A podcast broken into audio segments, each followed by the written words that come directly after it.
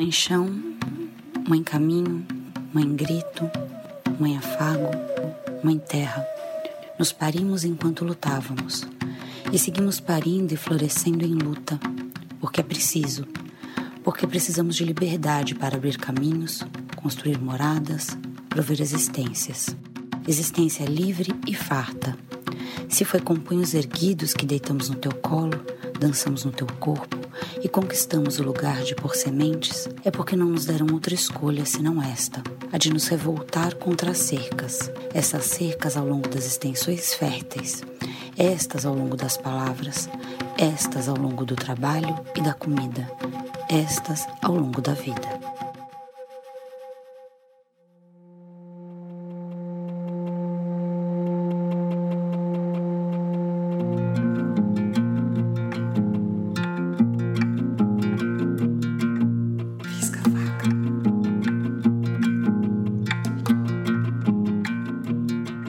Essa é a segunda temporada do podcast Risca Faca, uma realização do Goethe Institut. Eu sou Débora Pio e esse é o episódio número 4. Plantio, coragem.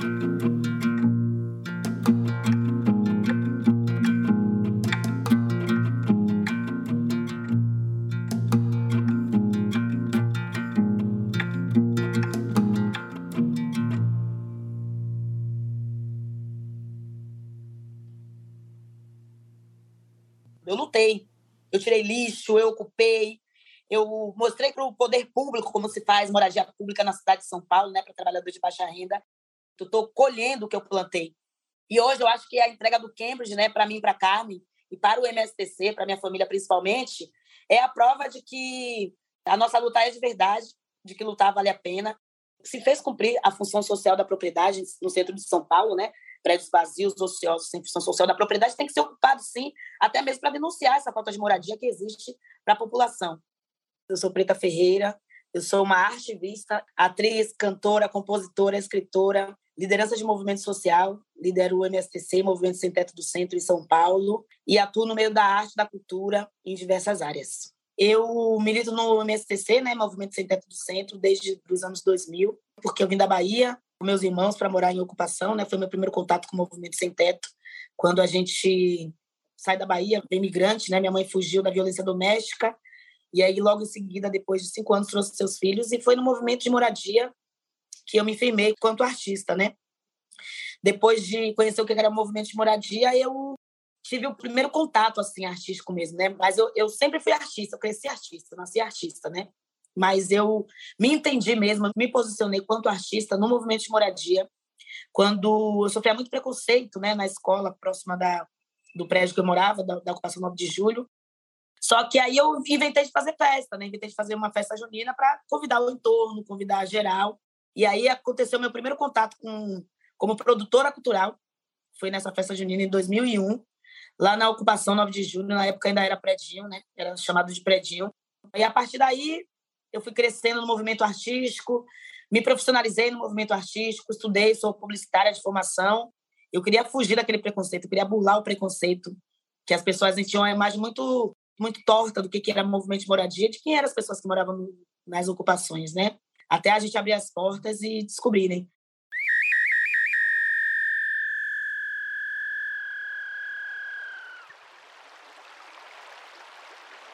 Acredito que a gente percorra assim é, desejos de acontecimentos de liberdade, né? De acontecimentos de liberdade nas nossas existências. Assim.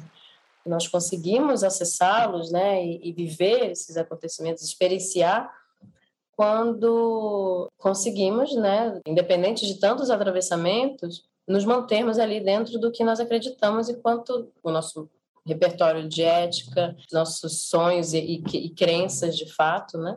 E percorremos esse caminho para tentar nos encontrarmos, né? Eu acho que são momentos instantâneos de quando nós nos reconhecemos também, né? Eu acho que é quase como um percorrer para se identificar, né, o tempo todo. Né?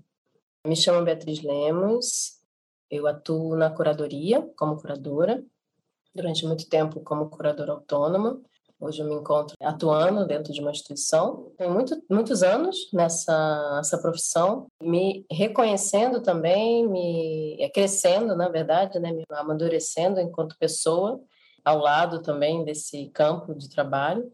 Pensar curadoria, atuar, obviamente lá no início algo que estava no campo da pesquisa, mas já era um, um pensamento curatorial também as vantagens que eu vejo assim que me dão ao longo do tempo é a certeza de não estar sempre no mesmo lugar, certezas de, de uma flexibilidade assim da, da, das verdades, né, dos posicionamentos principalmente e de estar sempre buscando uma a mudança, assim, buscando se reinventar também nesse lugar principalmente no que diz respeito à decisão, à escolha dos meus interlocutores no momento, das minhas interlocutoras, dos afetos que me rodeiam profissionalmente também e do que me move.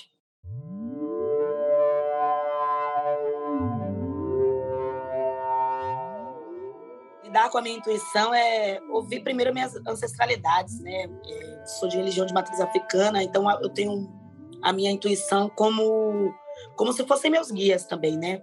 Todas as vezes que eu não ouço minha intuição, o negócio dá errado. Impressionante. Eu sou sozinha na vida, né? Eu sou uma mulher sozinha, o corpo físico, eu mesma, eu tenho que fazer o melhor por mim, eu tenho que fazer o melhor para mim.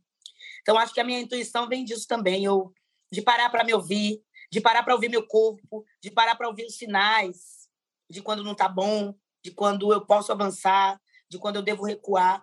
Eu, eu gosto de que as pessoas se espelhem em mim, mas não como uma heroína, mas como uma pessoa que abre portas, né?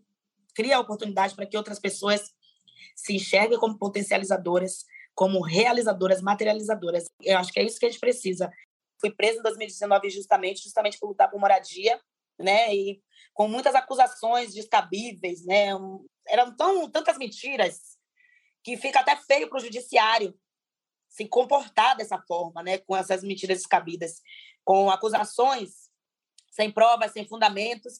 Eu entro com meu livro Minha Carne Diário da Prisão em todos os presídios femininos para fazer com que outras mulheres também escrevam suas próprias narrativas, né? Que elas escrevam seus próprios diários. Mas eu tenho que fazer com que essas pessoas enxerguem que elas são as capacitadoras, que elas são as realizadoras. Então, acho que o meu trabalho, em todos esses movimentos que eu me proponho a fazer, é encorajar criar novas oportunidades com que essas pessoas se encontrem e se enxerguem como líderes, né? E se colocamos no chão nosso joelho e nossas mãos, querida mãe, é porque somos gratas. Nossa gratidão transcende nossa geração, por tua promessa sempre cumprida. Nos has dado comida farta e boa, especialmente em tempos de vírus e violências. Gratas somos, nossa mãe, porque podemos pensar, lutar, beijar e bailar, porque temos e somos ciclos que a cada regresso desabam como água doce, como terra fértil, como mulheres nutridas em corpo, espírito e movimento.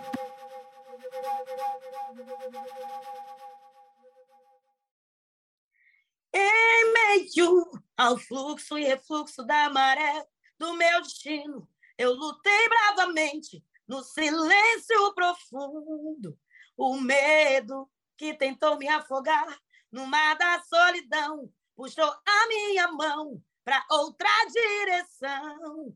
Gritei bem alto, porque me calar nunca foi opção. Nas horas obscuras, a tristeza não perdura. Insista, resista, persista, não fuja, não desista. Nosso povo foi escravizado. Esse país precisa ser devolvido para as mãos dos indígenas. Esse país precisa ser devolvido para as mãos de quem realmente constrói, né? De quem faz essa política. Entendam que o lugar delas na política não são lugares de meu corpo é político, não é somente isso. Meu corpo é político, mas eu quero sentar na mesa para negociar. Porque não se faz política para pessoas pretas sem as pessoas pretas estarem à mesa, sem as decisões, porque ultimamente, esses últimos anos, o que a gente tem visto é isso. As políticas são construídas para pessoas pretas, não por.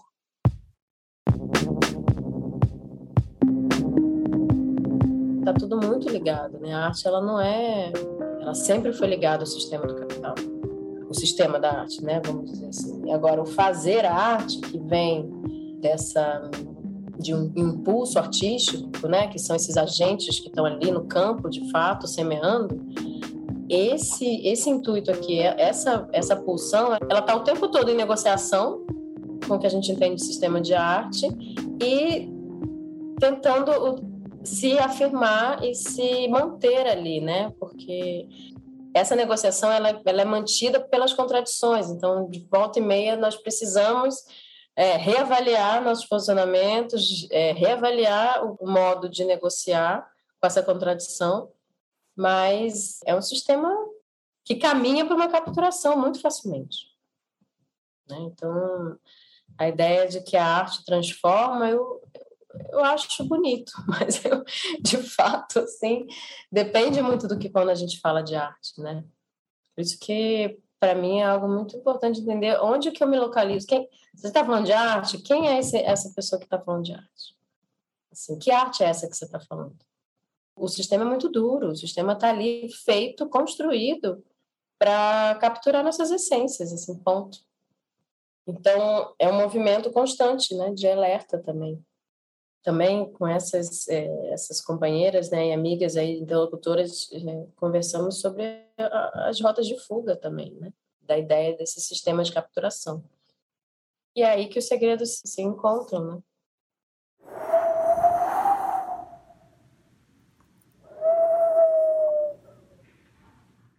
Sabemos, Mãe Antiga, que as mãos que te afagam, que cavocam tuas entranhas para semear a resistência, não podem se levantar contra camaradas de vida e de luta.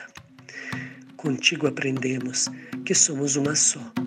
Somos tuas filhas e filhos, e de tua generosidade nos nutrimos. A ti dedicamos o amor camaradagem, capaz de fazer brotar comida de verdade, na medida em que também é vivida entre nós. Por isso, reafirmamos como mulheres sem terra que não se produz alimentos saudáveis através de relações doentes. E é de amor camaradagem que queremos ver nascer os nossos frutos.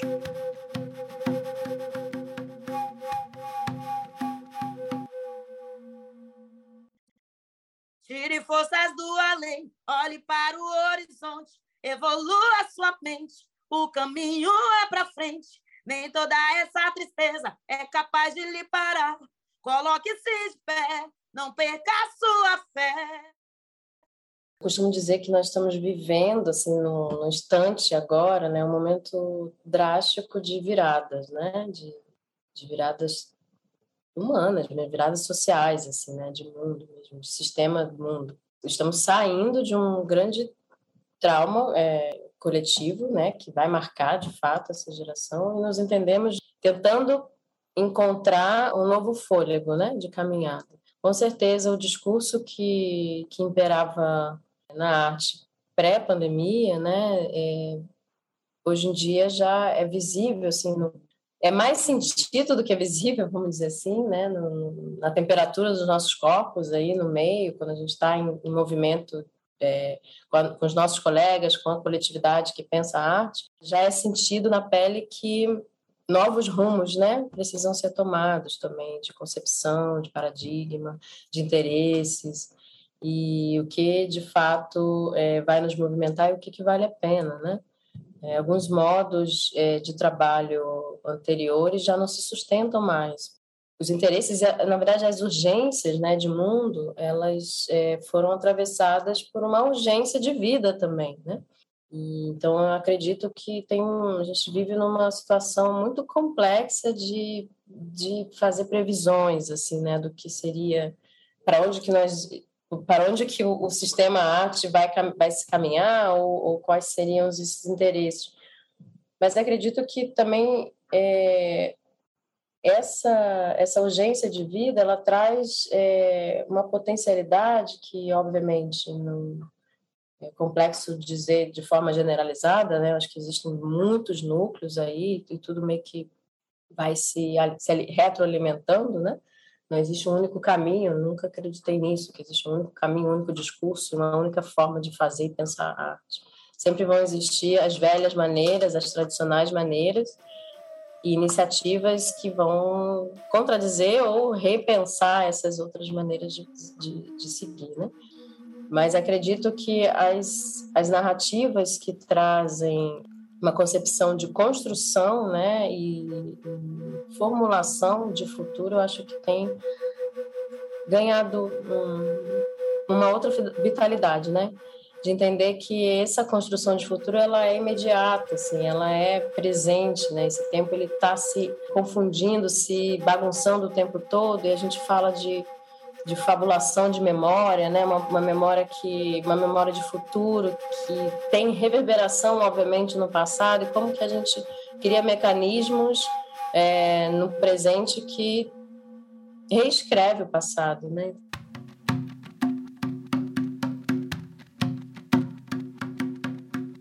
E se houvesse mesmo políticas públicas voltadas para o trabalhador de baixa renda, não se precisaria existir movimentos sociais.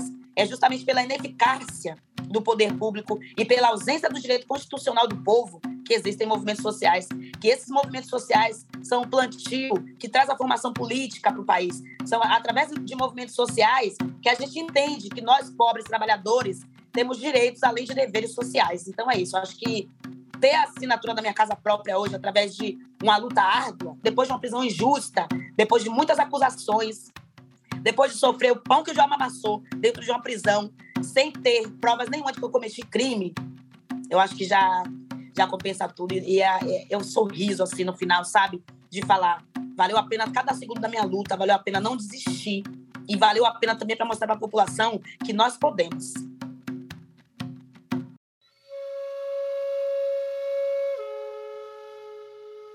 Em tudo que existe nesse mundo, o que se vê e o que sabemos sem saber explicar, na nossa própria consciência da existência e da infinitude de nossa materialidade, em cada reinício da história com a vida que brota e nasce, te reconhecemos e nos comprometemos a semear boas colheitas, bons afetos, guardar e partilhar sementes sadias de solidariedade e esperança nos comprometemos a lutar ainda, punho erguido, como assim viemos.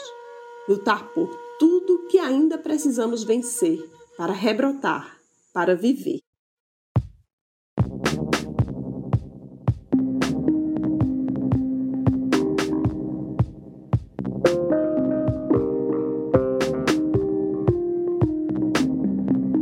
Esse foi o quarto episódio da segunda temporada do Risca Faca, um podcast do Goethe Institut.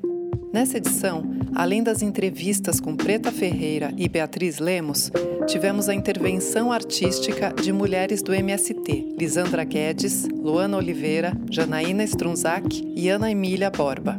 Conceito de Débora Pio, curadoria de Brisa de la Cordilheira, Ives Souza e Juliana Godoy, roteiro de Cláudia Rocha, criações sonoras de Ian Wapichana, desenho de som, trilha sonora original, mixagem e masterização de Luísa Putterman. Até o próximo episódio.